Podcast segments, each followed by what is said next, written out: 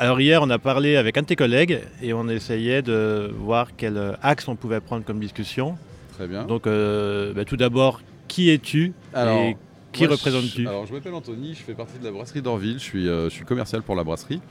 Euh, voilà, donc pour vous expliquer un petit peu la brasserie d'Orville, ce que c'est, c'est euh, c'est, c'est une ferme brasserie, donc on cultive nos, nos céréales, qu'on récolte, qu'on fait malter, qu'on récupère et on fait des super bières avec. On a une vingtaine de bières présentes à la carte toute l'année, dont 6 permanentes. Voilà.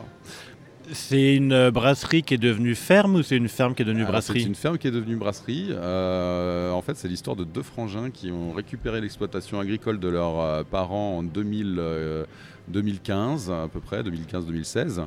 Euh, voilà, pour objectif de continuer l'exploitation céréalière. Et puis, ils se sont vite rendus compte que c'était sympa aussi de diversifier les activités. Et euh, ils se sont dit que ça avait vraiment du sens d'utiliser euh, leurs propres céréales pour euh, justement fabriquer leur propre bière. Et du coup, bah, ça leur a demandé deux ans d'études, de projets, de formation à La Rochelle, en DU, etc. Donc ils ont tout arrêté pour se concentrer vraiment spécifiquement sur la production de bière. Et depuis 2018, ça fait 5 ans cette année au mois de mai, on commercialise nos bières. Le marché de la céréale, il est euh, hyper cadenassé par euh, des gros groupes euh, qui font. Comment, comment on, on choisit les céréales qu'on plante Comment on, Alors, on a nous, de la on- liberté ou pas Et Nous, par exemple, on n'a une- pas forcément de plus de liberté. On, a juste continué à faire ce qu'on faisait très bien avant, en fait, donc avec nos, nos sourcings, avec voilà, avec avec nos matières premières, tout simplement. Voilà ce que je peux en dire. Et par exemple, pour faire. Euh, bah, c'est quoi le rapport entre une surface agricole de céréales et une brasserie? Bah, C'est tout- nous, toute la a- céréale part dans la bière ou c'est fois alors, l'acheter à côté ou, euh, Effectivement, nous on a, on a 150, euh, 150 hectares de terres agricoles autour de la ferme. Euh, on ne fait pas que de l'orge, on fait aussi la betterave sucrière, on fait du maïs, on fait des choses comme ça. Mais euh, le résultat de la production, donc c'est, ça représente à peu près 50 tonnes d'orge qu'on fait euh, malter tous les ans pour les besoins de la brasserie en fait. Voilà, en termes de volume. Et c'est Et fait- 50 tonnes parce que c'est le batch minimum pour faire malter du, des céréales euh, chez un malteur en fait. Voilà. Alors, tout tu cas, ré- avec répète, le- il faut que tu arrives avec. Il faut que j'arrive avec 50 tonnes de- d'orge pour, Pour ce- euh, pour récupérer mes 50 tonnes de pilsen euh, pour ce malteur-là. pour ce malteur-là. Effectivement. Et effectivement, que- tous les maltes spéciaux, donc euh, une bière, euh, on met pas que de l'orge dedans. Euh, on, met aussi des, maltes torréfiés, des maltes caramel, des choses comme ça qu'on achète à la malterie euh, chez qui on fait euh, malter nos, céréales en fait. Et dans notre gamme, on a, on cette bière emblématique qui est la Cereal Lager qui pour le coup est fabriquée avec 100% des céréales de la, ferme puisque la Lager ne contient que du Pilsen, qui est notre, notre orge maltais. Mais 50 tonnes, c'est parce que le- les machines de ce malteur-là ont besoin ça. de 50 Alors, tonnes. Évidemment, il y a des malteurs qui n'ont pas besoin de 50 tonnes et qui, euh, même, ça, ça arrive un peu aussi pas mal sur le marché. On en a rencontré certains euh, sur divers salons qui euh, font du maltage à façon, mais pour des, des quantités moindres. Voilà.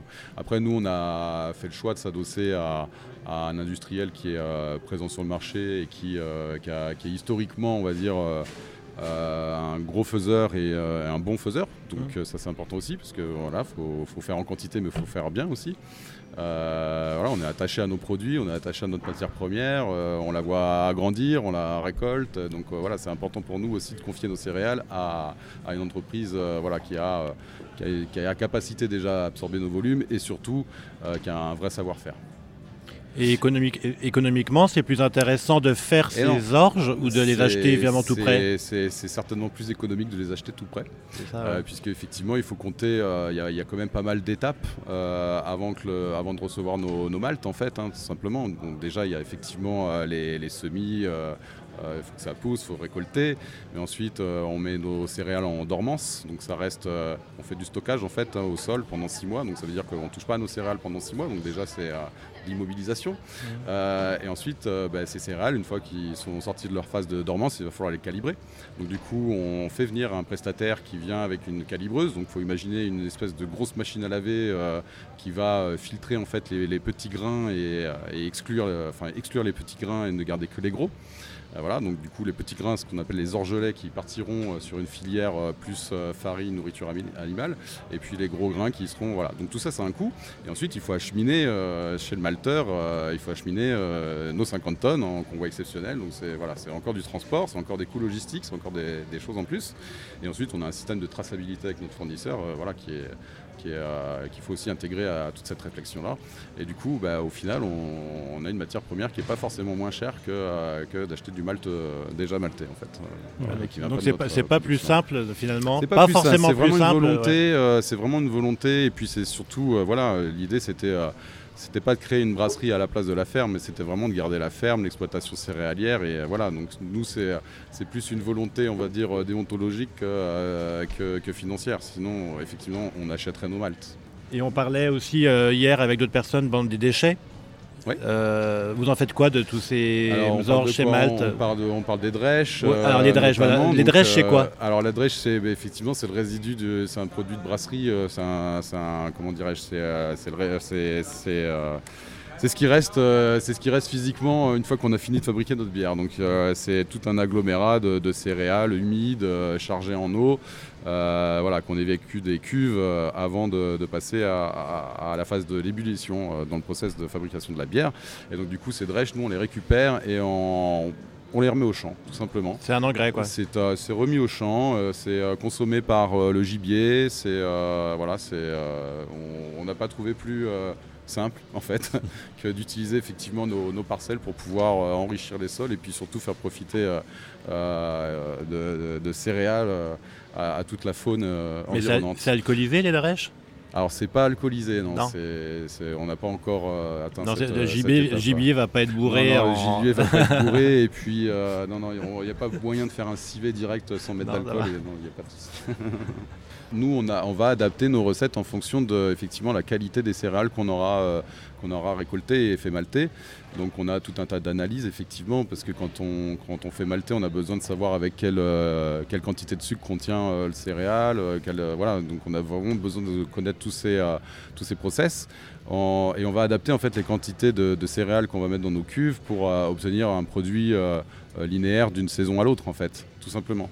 Mais on va pas effectivement, on pourrait très bien dire euh, je mets la même quantité de céréales dans tel type de bière euh, tous les ans et puis du coup bah, la qualité gustative sera différente.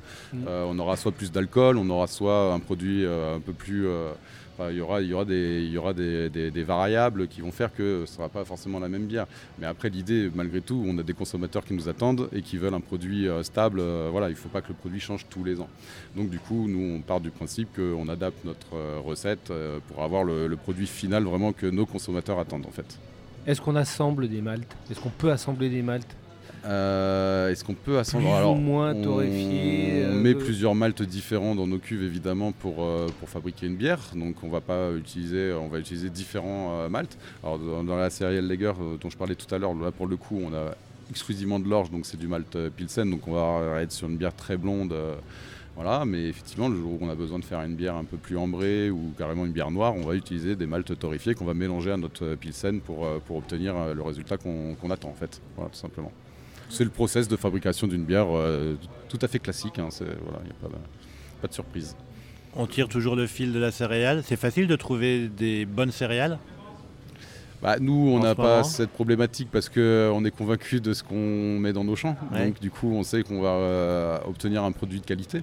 Et puis, on a un cahier des charges, malgré tout, avec le malteur qui, voilà, pour faire en sorte qu'on obtienne vraiment ce qu'on attend. Euh, mais euh, oui, euh, quand on achète des céréales, on a toujours une fiche technique avec en fait. Hein. On sait toujours bah, à quoi on a affaire hein, en termes de quantité de sucre, notamment dans, présent dans, dans le grain. Donc voilà, donc on, si on est si on fait vraiment attention à ce qu'on fait, si on veut vraiment, euh, si on cherche un certain type de céréales en particulier, ben on va s'adresser à, tel ou tel euh, malteur parce que euh, tous n'ont pas effectivement forcément le produit qu'on cherche. voilà, c'est un petit peu comme acheter. Bah, c'est acheter une matière première, donc forcément c'est faire jouer un petit peu la concurrence, c'est voir un petit peu bah, quelle qualité fait tel malteur, quelle qualité fait l'autre malteur, et puis voilà, après c'est chacun fait en fonction de ses besoins. L'orge, c'est une famille ou il y a des sous-familles? J'ai pas la technicité suffisante pour répondre à cette question, mais pour moi, c'est euh, une, euh, sous-famille des céréales en général, quoi. C'est un céréal. Mhm. Donc après, je, je répondrai plutôt ça. Voilà. Merci. Bravo. hein. La question de la fin, quoi. La question qui tue. La quoi. question qui, tue, quoi, la question qui met mal à l'aise parce que j'ai pas la réponse euh, précise, mais oui, je, je dirais ça. On va essayer de trouver des informations. Tiens, il y a des. Merci à toi. Merci. Bah, merci. Bah, avec grand plaisir. Euh, Est-ce que tu as eu euh, des échos sur.